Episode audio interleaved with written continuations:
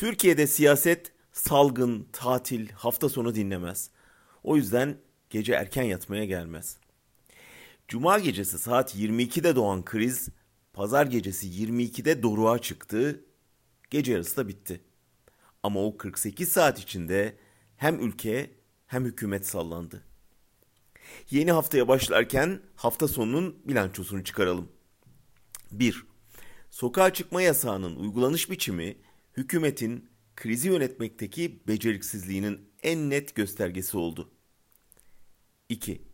İçişleri Bakanı Soylu önce süreci Cumhurbaşkanı'nın talimatlarıyla yönetiyoruz diyerek sarayı suç ortağı ilan etti. Sonra eleştirileri aldım kabul ettim diye suçu üstlenmek zorunda kaldı.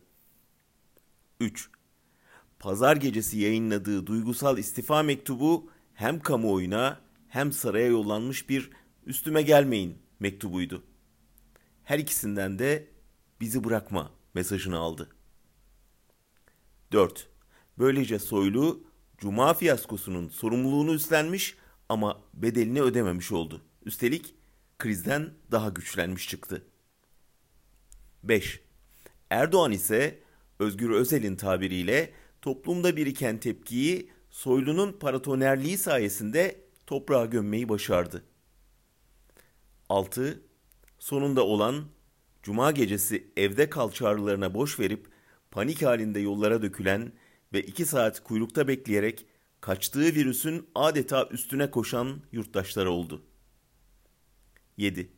Yani Cuma gecesi krizden korona, pazar gecesi krizinden soylu kazançlı çıktı. Kaybedense Cuma gecesi kendisini korumasız bırakanın pazar gecesi affedilişini izleyen halk oldu. Gecenin sonunda soylu yerinde kalsa da Cumhurbaşkanlığı hükümet sistemi denilen ucubenin koordinasyonsuz alındığı besbelli kararlarla nasıl insan hayatıyla oynadığı bir kez daha çıktı ortaya.